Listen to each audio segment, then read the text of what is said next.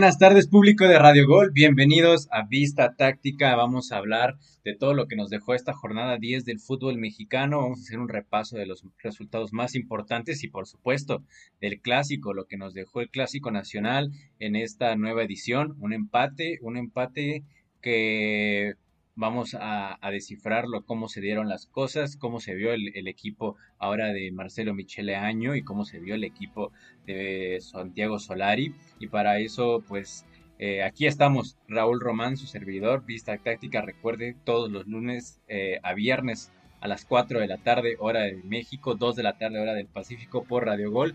Descargue la app para su dispositivo iOS en la App Store o en su dispositivo Android en la Google Play o bien busque este podcast en, Spotify o Anchorcast, cualquier eh, aplicación de podcast donde usted guste escucharlo. Y se encuentra conmigo, como siempre, el profe Quique Contreras, director general de ICAFUT y, y técnico profesional. Profe Quique, ¿qué tal?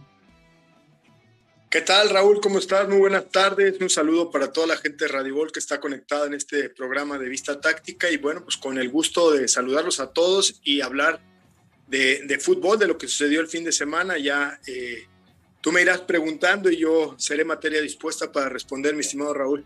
Pues vamos a comenzar con todo, así que vamos de una vez con el clásico. Pero primero, pues vamos a ir de lo general, profe. ¿Qué, qué le pareció? Primero desde su vista como entrenador y después su vista como aficionado al fútbol. ¿Qué le parece el clásico? Está bien, mira, eh, con respecto a la parte eh, futbolística, me parece que, que Guadalajara eh, mejoró en la parte de, de, intensidad, de trabajo grupal en cuanto a, a las presiones más allá altas, allá en la zona alta, es decir, eh, no fue tan un equipo que esperara tanto a recuperar la pelota en propio campo, sobre todo el primer tiempo, ¿no? El primer tiempo me parece que fue a presionar a la América en su salida, fue a, recargar por el costado de la pelota, fue de alguna manera incómodo para lo que pretendía el, el americanismo. Y, este equipo América no, me parece que, que salió un poco sorprendido, Raúl, porque pensaban que iban a tener a un Guadalajara replegado tal vez y al no tenerlo replegado pues cuando quisieron circular la pelota eh, siempre había, habría duelos ahí en, en, todos los sectores. Y tú me dices qué duelos pues muy, muy sencillos. Por ejemplo Chicote Calderón contra, contra Jorge Sánchez Antuna contra eh, Chavita Reyes. Eh, en la contención, por ejemplo, había tres jugadores de, de, del Guadalajara, en este caso eh, estaba este muchacho eh, Molina, estaba ahí eh, Flores, y por delante de ellos estaba jugando, se me va ahorita el nombre. Ahorita te digo, pero. Ángulo. Ah, ángulo, exactamente. Entonces, estos tres de Chivas, pues le tapaban a Pedro Aquino, a, a Richard Sánchez, al mismo Fidalgo, y no los dejaron jugar, pero también Allá en la, en la defensiva, Ponce se encargaba de Roger Martínez, que fue un duelazo ahí el primer tiempo. Y por derecha, eh, primero Brizuela empezó en los primeros minutos contra, a trabajar con, este, con Laines, pero Brizuela se lastima y entra por él el Chapo Sánchez. Y aún con todo, con toda esa, pues esa situación que sucedió ahí del de, de, Conejo Brizuela, eh, el equipo Guadalajara ajustó bien y, donde tenía superioridad numérica, eh, América era ahí en el 2 contra 1, eh, ahí en la, en la parte defensiva para trabajar contra, contra Alexis Vega. Y no parecía 2 contra 1 porque realmente cuando eh, Chivas recuperaba la, pelota y hacía transiciones defensa al ataque, Vega se encargaba de desequilibrar contra estos dos y la verdad es que le, le permitió al Guadalajara tener tres acciones claras de gol justamente en este tipo de acciones, transiciones, defensa al ataque, en donde eh, por una o por otra cosa el equipo americanista se vio desequilibrado y quedó muy mal parado y la verdad es que eh, Chivas lo perdonó en el primer tiempo. Hasta ahí todo bien, el América solo tuvo una, una pelota cruzada eh, juego aéreo donde Roger Martínez cabecea y Olivas la tapa a unos metros de, de, de su portero Gudiño y que bueno, esa fue la mejor aproximación por parte de América y, ya con esto sería el 3 por 1, eh, el 3 por 1 en aproximaciones, por así decirlo. La verdad es que eh, también se dieron ahí ciertas situaciones. Primero, eh, hay que, hay que ah, comentarlo, como parte de cosas que los hubieran no existen, pero me parece que pudo haber un cambio de, circunstancias en el partido porque Chicote Calderón le dio una plancha a Jorge Sánchez y inexplicablemente el VAR se la pasó por el arco del triunfo, pero también hubo otra unos minutos después donde hay una dividida entre Ponce y, y Henry Martin y, Henry lo empuja y Ponce lo, lo agarra de la cara poniéndole la, mano en la cara, pero después de poner la mano la mantuvo ahí y después le picó los ojos de una manera agresiva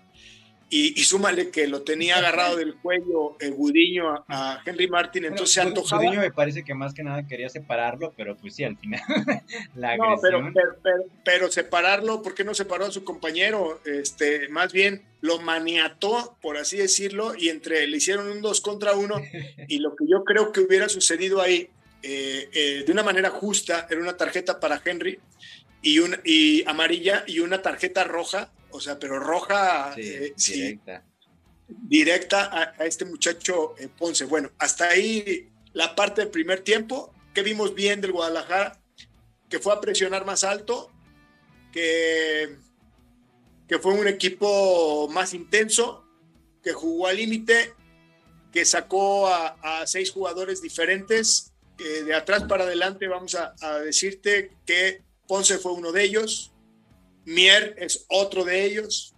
Luego, eh, el mismo Sergio Flores, y ahí vamos tres, Calderón cuatro, eh, Alexis Vega cinco que regresaba de la, lesión, y, y, esos cinco, ¿no? Yo, yo no, no, veo más, pero, pero sí te digo una cosa, eh, yo creo que en este partido el Guadalajara tuvo ese revulsivo de, no tanto por el cambio de Leaño, no, no, no, no nos equivoquemos, porque era el clásico, porque era el clásico y los jugadores no quieren perder y los jugadores eh, tienen familia y los jugadores tienen amigos, los jugadores tienen orgullo y dicen, ¿sabes qué? Mi madre, este clásico no lo voy a perder, o sea, y le vamos a meter más y ¿sabes qué? Todo lo que queríamos hacer con Buse y que Buse no nos dejaba, vamos a hacerlo nosotros, vamos a hacerlo nosotros y creo que el equipo el equipo le alcanzó para el primer tiempo. Y digo por qué le alcanzó para el primer tiempo, porque miren, vamos a, ir jugador por jugador. Ponce no había jugado 90 minutos, no sé hacía cuánto tiempo. Luego, Mier. no, solo 90 minutos, profe, eh, partidos seguidos. La lateral de la derecha era una de las posiciones en las que cambiaba cada partido. Ya era Ponce o era Mayorga o, o algún caterano del Tapatío pero era una posición de las que prácticamente nunca había tenido continuidad. Es que mira, era, era Ponce y, y, hablando de Ponce otros, tienen no menos de, no sé, tal vez ocho, siete partidos que, que no juegan y que además muy lejanos de 90 minutos porque digo, desconozco con toda sinceridad si juegan en la 20. Aquí, tengo los datos. Ponce ha jugado eh, cinco partidos, cuatro de titular el último, por supuesto, es del América, pero por ejemplo, los últimos dos anteriores no había jugado absolutamente ni un minuto. No, pero, pero yo lo que te decía, desconozco si en la 20, en la ah, categoría sub-20 o en el tapatío eh, han jugado, porque esto también les da ritmo, ¿no? Pero una cosa sí es muy clara, Raúl, ahí, sumado a estas estadísticas que tú, tú bien, bien dices de estos muchachos, eh, los que hemos dirigido equipos y que cuando metemos al campo a un jugador que no ha tenido actividad, la primera cosa es, este muchacho va a ser un cambio obligado. ¿Por qué? Porque es muy difícil tenerlo intenso del minuto 1 al minuto 95. ¿Estás de acuerdo? Por, por simple ritmo. Sí, de acuerdo. Entonces, eh, decía, bueno, ¿quiénes están en ese caso? Ponce es uno, Mier es otro, dos, Sergio Flores tres, eh, Calderón cuatro, y por lo menos este muchacho eh, Vega, Alexis Vega. Cinco jugadores que no habían tenido eh, una actividad importante y que, y que esto, y súmale que Molina normalmente ha sido un cambio entre el 55 y el 65, es un cambio recurrente y, que bueno, en este partido se sostuvo eh, a, pie de, de, Guerrero, pero ya no con el ritmo. ¿Por qué? Porque yo hablo de esto antes del segundo tiempo, porque quiero explicarle a la gente por qué Guadalajara se fue a pique en el segundo tiempo, porque esa es la realidad. Guadalajara ya no pasó el medio campo, ya no tuvo oportunidades ante la portería de, de América, creo que Memo Ochoa ni la tocó en el segundo tiempo, eh, ya no tuvo saques de esquina, ya no tuvo, ya no tuvo llegada, en pocas palabras. ¿Por qué? Bueno, porque a la falta de piernas, y esto ni siquiera por, por Michelle Año, no, no, no, no, por eso digo que todas esas poses que, que, las ve uno en la pasarela no tienen nada que ver con lo que los jugadores hablan adentro. ¿Qué dice Mier a, Molina? Eh, Molina, aquí, güey, aquí, ya no vayas tanto, aquí, ¿por qué? Es que no ando al 100, güey, tranquilo, güey. Ah, no, yo tampoco. Ah, tranquilo. Y Ponce, ah, yo también, güey, pues aquí nos paramos bien. Ah, bueno, y Calderón, no, yo también, yo Ah, aquí nos paramos bien. A eso me refiero, que son voces que los que hemos jugado y hemos dirigido, cabrón, entendemos lo que pasa dentro de la cancha cuando tienes jugadores que no vienen en ritmo, que sí tienen ganas de jugar y tienen deseos, tienen personalidad para jugar, pero una cosa es que tengan eso y otra cosa es que tengan gasolina para encarar el partido. Entonces, por eso el Guadalajara se, eh, se agazapó en su propio campo y América le llegó cuatro ocasiones claras de gol y que no finiquitó en la portería contraria.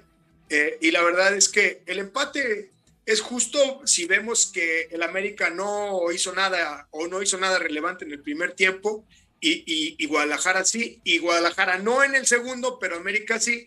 Me parece que hasta ahí fue justo el partido. Lo que sí es que América se durmió pensando que iba a tener un Guadalajara menos, menos intenso y Guadalajara pues ya no le alcanzó el gas ni los recursos como para pelear un segundo tiempo, este, mi estimado Raúl. Así la veo en el aspecto eh, táctico, estratégico de lo que eh, eh, los dos equipos pudieron hacer en la cancha, por lo menos en este partido de clásico. Y creo que concuerdo prácticamente en todo lo que, lo que ha dicho, se vio, creo que se vio esa parte de los jugadores de, querer ir más al frente de lo que los habían dejado en las últimas en los últimos partidos y en, en la última etapa que estuvieron bajo Víctor Manuel Bucetich no, es reclamo, sino que simplemente aquí creo que ellos mismos buscaban esas jugadas en las que eran mejores, ¿no? Sí, no, no.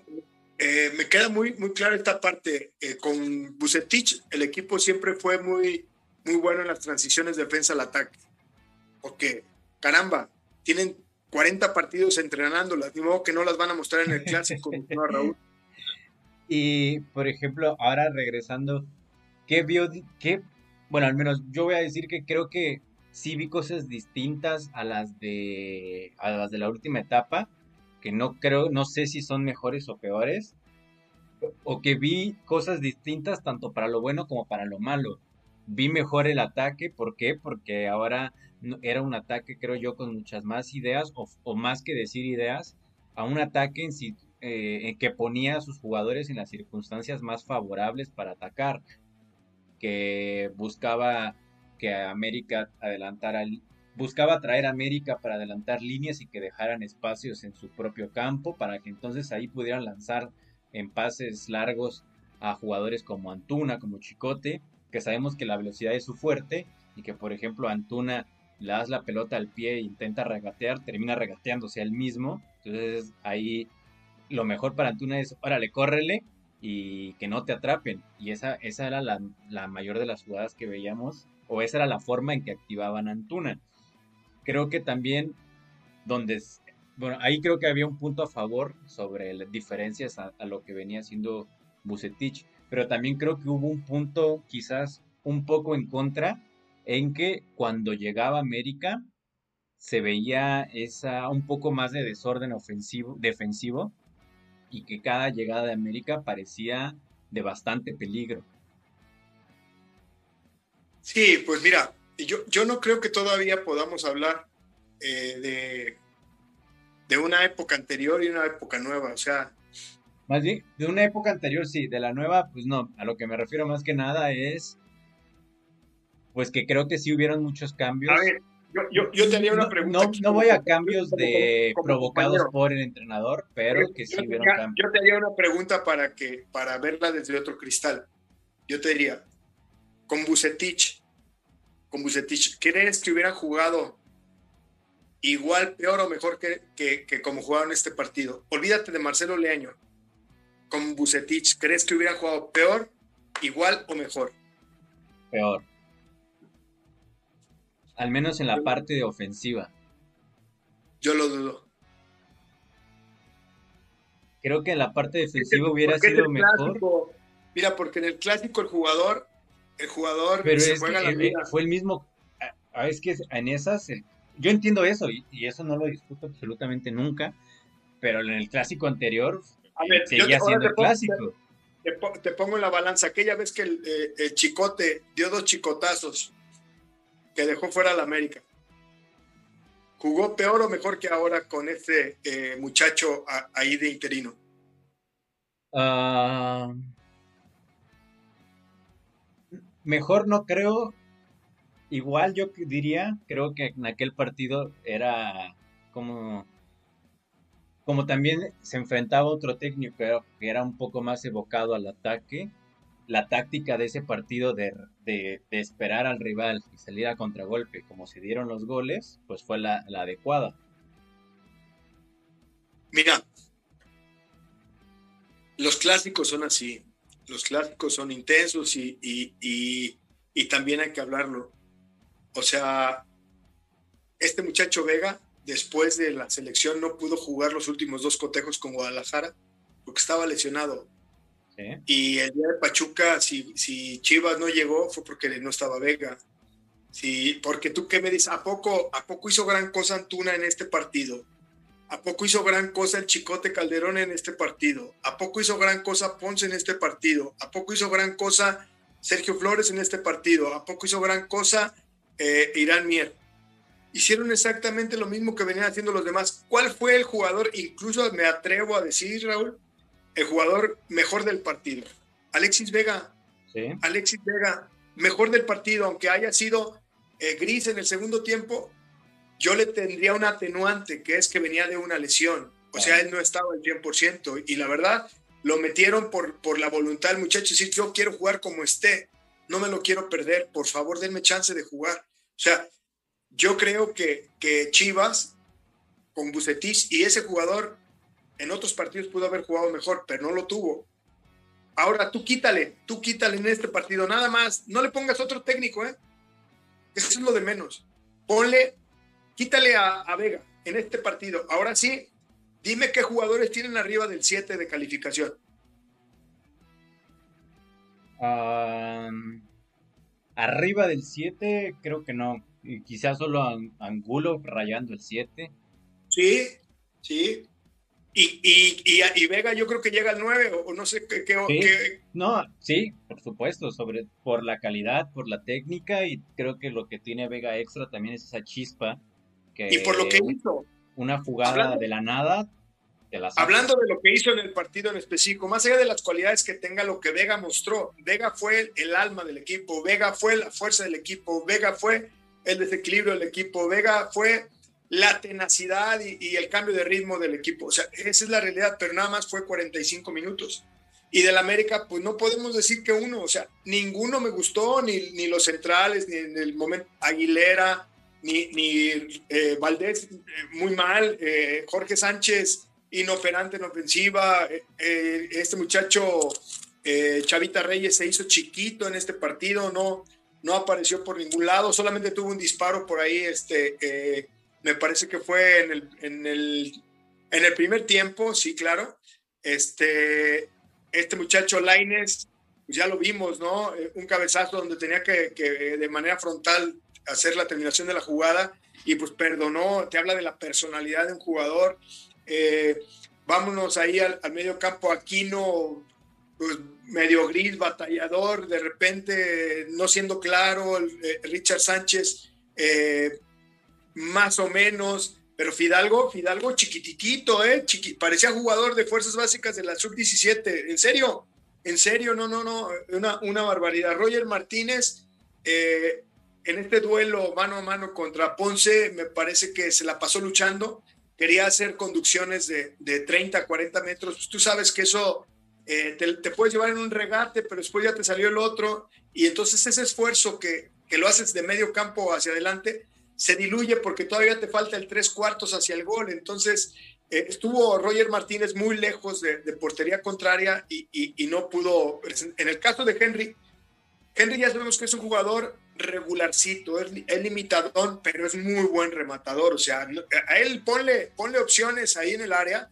Y, es capaz, desgasta la defensa en todo el partido. Decir, con el tren que tiene, se les echa encima, la divide y, la fuerza y el, y, el arranque así fue la mayor parte del partido. Realmente el primer tiempo, muy poco de Henry, pero el segundo, cuando comenzaron a llegar los balones, parecía como más peligro y tuvo una jugada que si no es por Gudiño, era gol y golazo.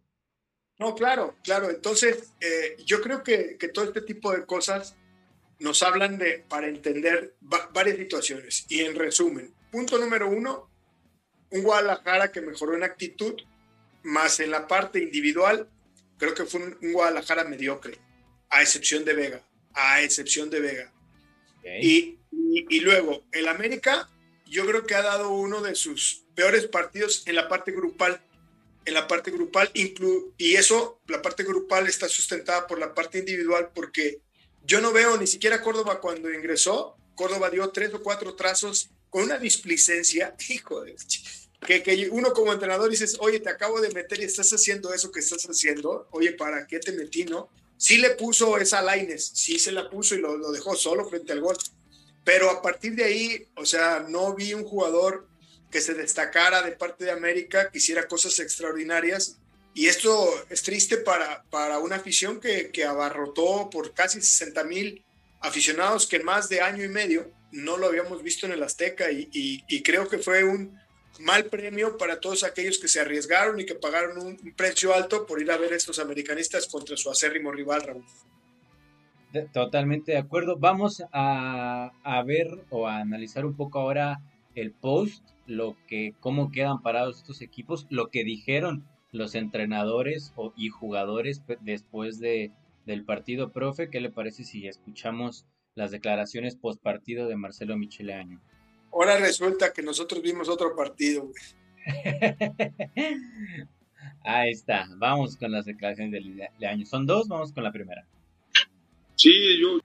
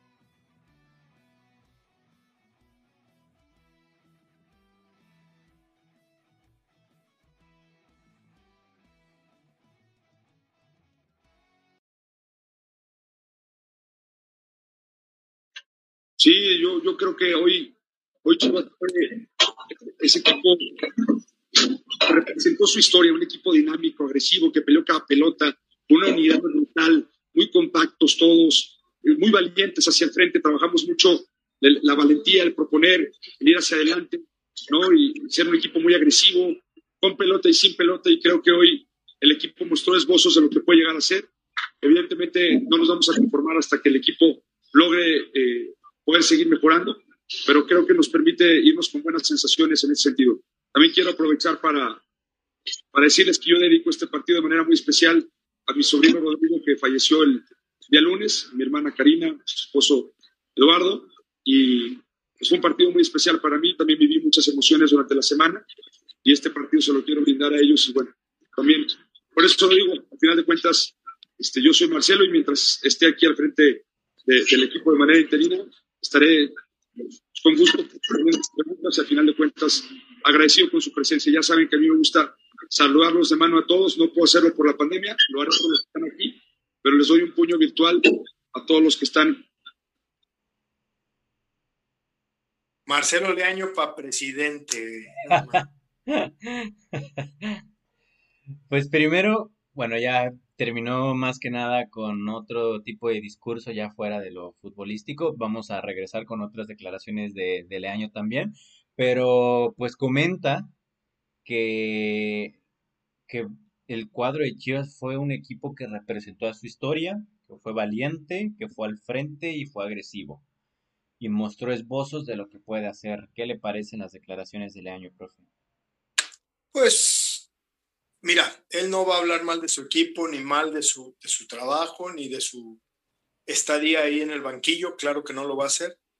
Pero, digo, los que somos analistas, nos vamos a lo frío, ¿no? Realmente este equipo no está lejos de lo que, de lo que conseguía Bucetich. O sea, nada más que Leaño lo hizo al revés. Leaño primero atacó el primer tiempo y el segundo tiempo se replegó. Y Bucetich se replegaba todo el primer tiempo, parte del segundo y a los últimos minutos es cuando iba en la búsqueda de su destino.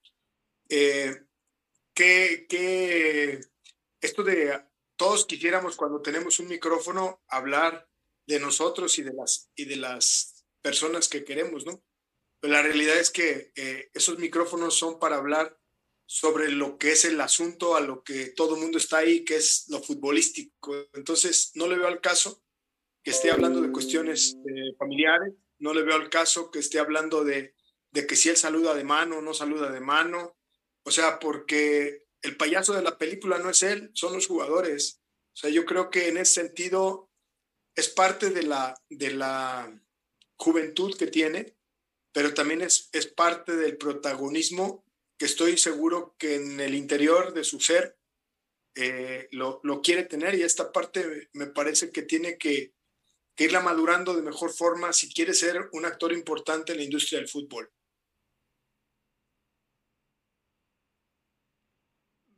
Creo que concuerdo completamente en la parte de, los discursos personales. Bueno, quizás en el, en el más familiar, pues entiendo que lo haya querido hacer.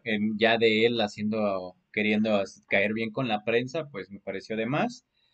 Pero en la parte de lo futbolístico, entonces, usted, me parece que, regresamos al discurso que usted decía al inicio, ¿no? Es un clásico y, y por supuesto que en un clásico va a ser, va, el equipo va a salir valiente al frente y representando su historia. No, y claro, y súmale que, que en este partido sí pudieron tener a Alexis Vega, porque eh, las acciones las generó en su mayoría Alexis Vega. Entonces, no podemos cerrar los ojos y decir que Alexis no fue el jugador diferencial del Guadalajara, por un lado, y por otro, que también, aunque Bucetich sumó puntos, le hubiera ido mejor todavía con, con Alexis Vega en el frente del ataque después de los Juegos Olímpicos. La realidad es que tú, tú lo sabes y, la gente que, que, sigue la semana a semana del Guadalajara, me parece que, que, la falta de Alexis también hizo que el Guadalajara perdiera eh, mucha fuerza ofensiva, porque también ni Alexis ni el otro muchacho Saldívar están, pues peor, peor, peor así. Eh, yo creo que, que la verdad el Guadalajara recarga mucho su funcionamiento en que es un clásico y hay que sacar más armas de las que tenías. Y dos, que tuvieron en, en Vega al mejor hombre. Pero después yo pregunto, ¿y Antuna? ¿Y Calderón? Y por ahí este, los demás en el juego aéreo, en la pelota detenida, ¿cuántos balones? Como que tú digas, oye, es que el Guadalajara tuvo cuatro saques de esquina seguidos y no, no dejaba salir a, a, la América. Pues esto no se dio. Lo que pasa que eh, ahorita está esta parte de, del amarillismo con el nuevo técnico y las palabras que dice el técnico, no porque las digas significa que sean verdad. O sea, se dicen porque ese es su sentir de él y su apreciación.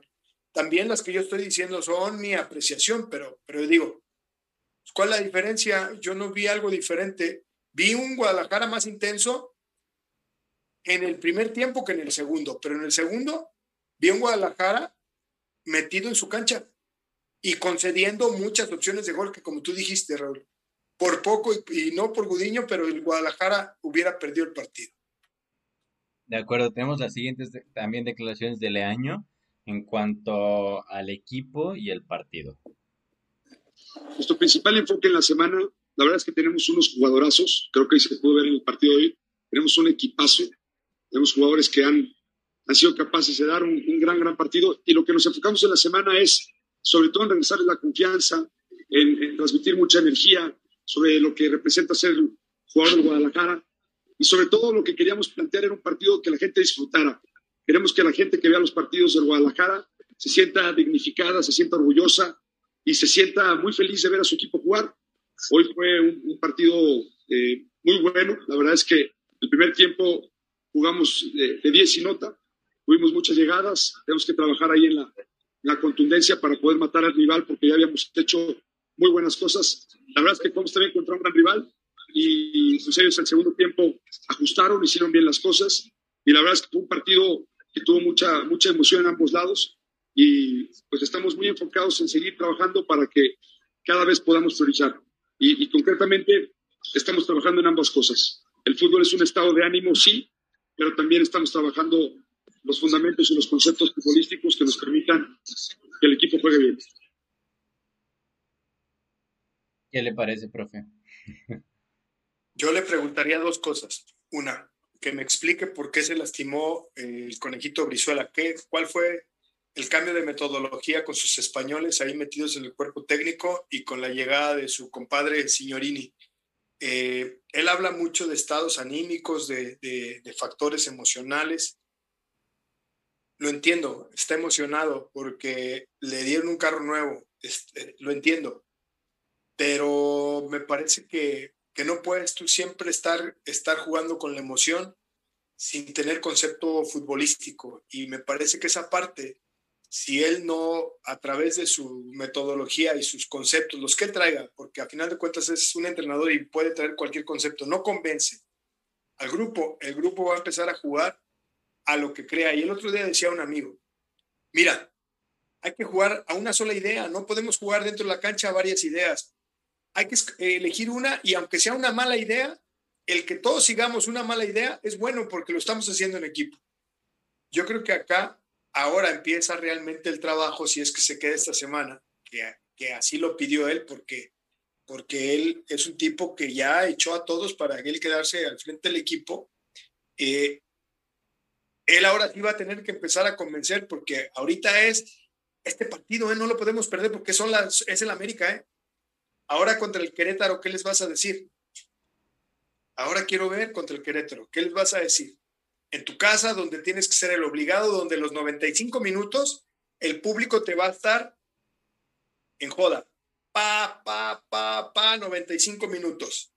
Y quiero ver si el equipo aguanta eh, de una manera, con un empaque físico y también con ideas claras y con este tipo de fútbol combinativo como es por lo que sacaron a Buse, Quiero ver si en este partido contra Querétaro eh, habla de unos jugadorazos, habla de jugar con 10 y nota, porque también por ahí escuché a otros, jugar con 10 y nota de manera ofensiva es, tuve cinco llegadas y metí tres goles. Eso es 10. O sea, me vi contundente y reflejado en el marcador y, el, y al rival lo matamos en el primer tiempo. Que aunque el, el segundo tiempo me llegaron muchas veces, sí, pero el 10 y nota que hice el primer tiempo me alcanzó. No, el, el no tener contundencia es parte de una falencia que te resta puntos ya en el corte de caja. Lo diría nuestro compañero de aquí de Radio Gol, mi estimado Beto Valdés. En el corte de caja no puedes decir 10 y nota. Lo entiendo. Él siempre va a hablar de manera superlativa de su equipo porque así es él. Él es un tipo exagerado, es un tipo rimbombante y que a eso está acostumbrado, pero bueno, Veremos si sus jugadores abrazan sus, palabras, abrazan su estilo, abrazan sus ideas y si tiene el tiempo para plasmarlas, que es lo más difícil para un entrenador. De acuerdo, de acuerdo. Vamos a escuchar a, Solari, que en esta ocasión me parece habla un poco más sobre la polémica que giró en torno al árbitro. Y vamos a ver qué tanta, qué, señaló y si realmente tenía tanta razón como dice. Bueno, mira, contento uno no se va. Cuando, cuando, cuando cree que, que, las decisiones esas pudieron ser de otra manera. No, eso, eso está claro. Eh, es así, lo que no hacemos es, juzgar, ¿no? Eh, eh, yo creo que más elementos para juzgar tienen ustedes, porque tienen la imagen en directo. Y, y bueno, uno con, la experiencia que tiene a lo largo del fútbol sabe que a lo largo de muchos partidos, pues ese tipo de decisiones se, se equilibra, ¿no? Porque hay errores, hay errores en los partidos futbolístico y hay errores arbitrales, pero a lo largo de un torneo se, se equilibran. Eh, esperemos, ¿no? Eso es así, pero no siempre sin, sin, ninguna, sin ningún mal pensamiento, si eso es a lo que te refieres, ¿no? Eh, sí, que, que, nosotros los entrenadores, igual que los futbolistas, y por eso yo soy reacio a veces a hacer eh, declaraciones sobre ellos, tienen buenos partidos y, y, tienen partidos regulares, y tienen partidos malos y tienen partidos excelentes. Cuando eh, la pena es que cuando los árbitros tienen partidos excelentes nadie habla de ellos, ¿no? porque, porque pasan desapercibidos porque todas sus decisiones son buenas. Cierto es que el VAR ha venido a, a, poder corregir o a poder poner el ojo donde ellos no, no llegan o no ven, y, y tal vez hoy eh, era, era una situación para ellos, ¿no? pero realmente no. Y aquí no estoy solo, ¿no? En el mundo del fútbol, no. los entrenadores o incluso no sabemos cómo funciona muy bien ese mecanismo de comunicación. Eh, y, realmente no. Ah, entonces, cuando suceden cosas así, no entendemos muy bien por qué, por qué, por qué suceden o dejan de suceder, o por qué el foco se pone en algunos sitios y en otros no. Pero eso es una cuestión de que tienen que mejorar ellos, ¿no? Y ya no me refiero a los árbitros, sino me refiero a todo el conjunto, ¿no? La comunicación entre, entre la sala bar y el, eh, y, el árbitro. bueno, evidentemente, si no lo llaman, el árbitro no puede hacer nada. Bueno, pues Bucetich aquí hablando un poco más de, del arbitraje, pero ¿cómo, cómo toma, cómo toma eso, profe? ¿Cree que es, es como un señalamiento normal, quizás un poco más un reclamo? ¿Cómo lo toma un, director técnico de este tipo de situaciones? Bueno, primero por ahí se te, se te fue, eh, dijiste Bucetich y no eh, Solari. No, sobre todo para que decirle a la gente que era, que era Solari, eh, Santiago Solari. Pues mira, sí, como él dice, es muy difícil desde la banca percibir cuáles, cuáles son las tomas reales de lo que sucedió en tal o cual hecho. Lo que sí estoy seguro es que su gente de confianza que está viendo el partido en vivo y que también la gente del cuerpo técnico que trabaja extra cancha, estoy seguro que le dijeron, era de roja las dos. Las dos eran de roja, pero, pero de cárcel. Las dos, las dos. Y, yo no entiendo, eh, sí me he dado cuenta que en la mayoría de los partidos ya no acuden al bar por, por priorizar esta parte de darle continuidad al juego.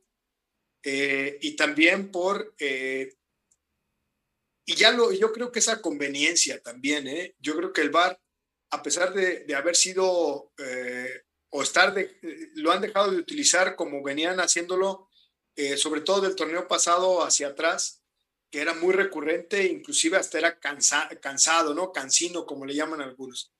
Pero me parece que hay jugadas que son inobjetables, ¿no? Inobjetables. Y yo no le voy ni al Guadalajara, no le voy ni al América, eh, pero sí le voy a la justicia.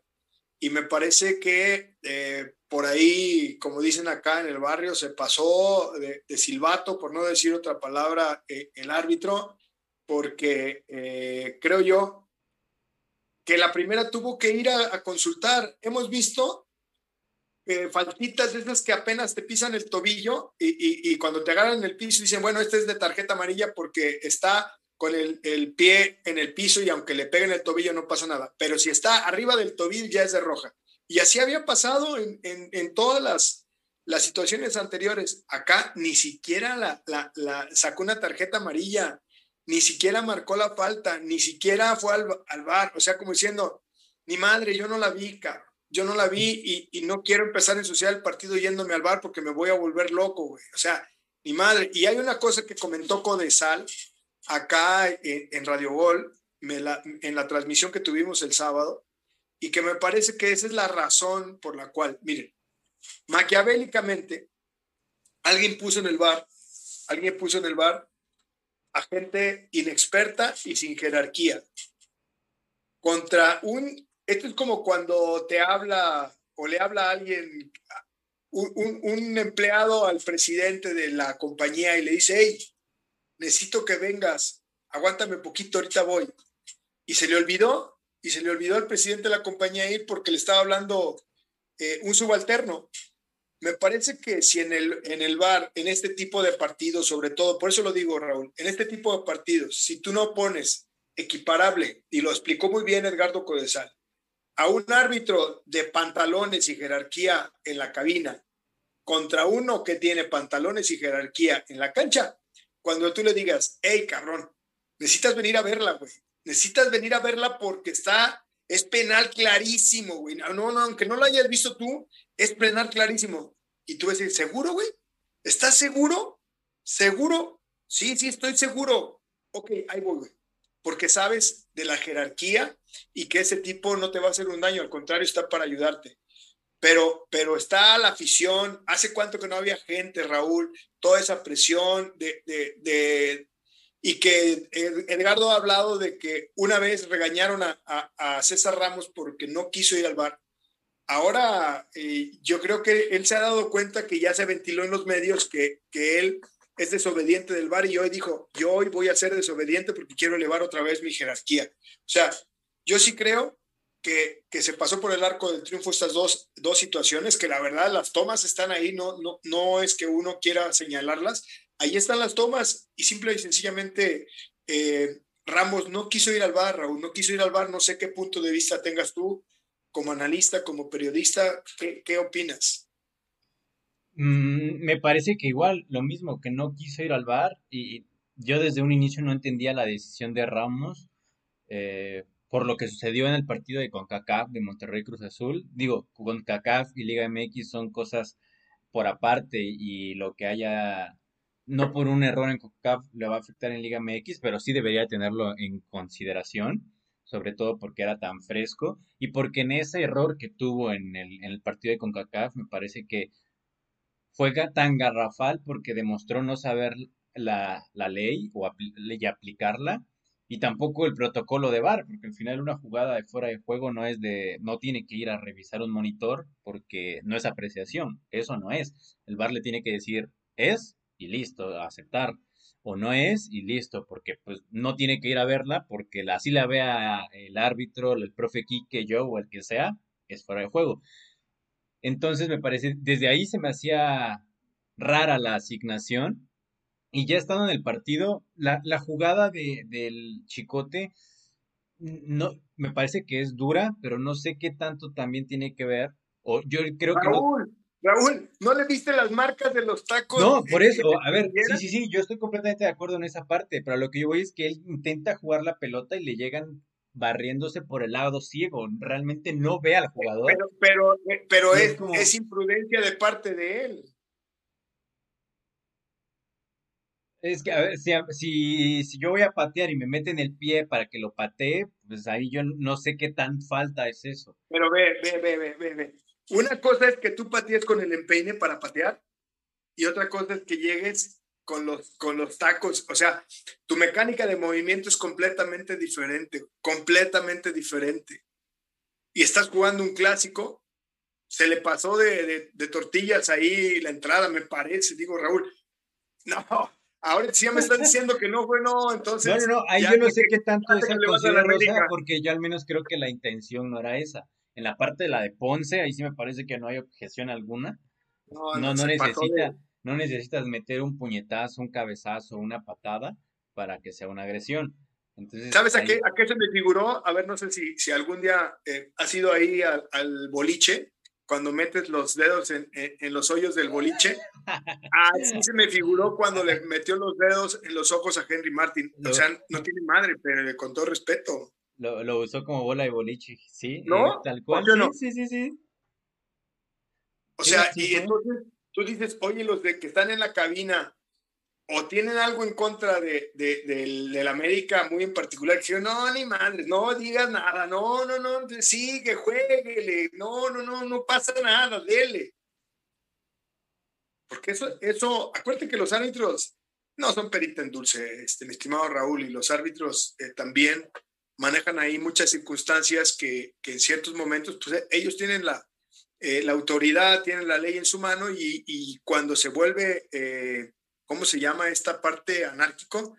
Donde nada más lo que ellos digan, yo espero que en la semana el, de la comisión de arbitraje, en este caso el doctor Arturo Vicio, salga y diga, fueron dos errores que no deben volver a repetirse porque la verdad es que es flagrante eh, las, dos situaciones, la de la plancha hacia el jugador, una, dos, la agresión de, Ponce a, Henry Martin y esto, pues ofrecemos una disculpa y se va a ir César Ramos suspendido y la gente del bar.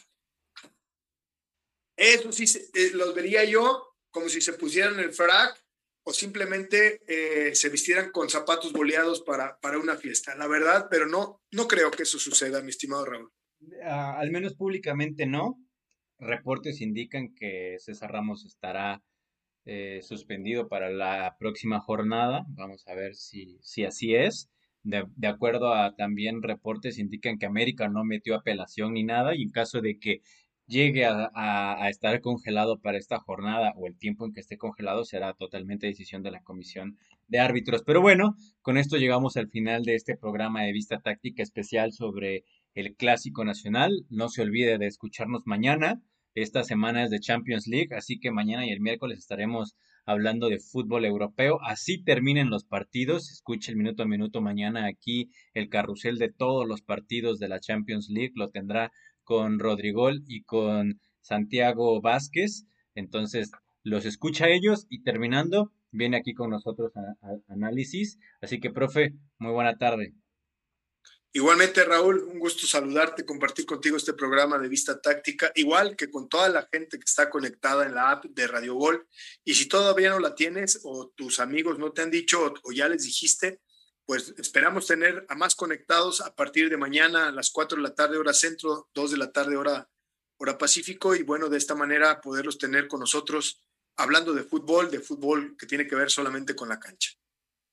Perfecto, profe. Y sabe, ahorita que comentó lo de, eh, para terminar, lo de Chivas Querétaro, me parece hasta eso un poco una, una mejor prueba para lo que va a serle año, porque ahí es donde se va a ver realmente el trabajo combinativo y ofensivo que pueda demostrar. Y bueno, con eso terminamos la participación de hoy. Los esperamos mañana. No se olvide de descargar la aplicación en App Store, en iOS, visitar la página web o de escucharnos en el podcast. Hasta luego.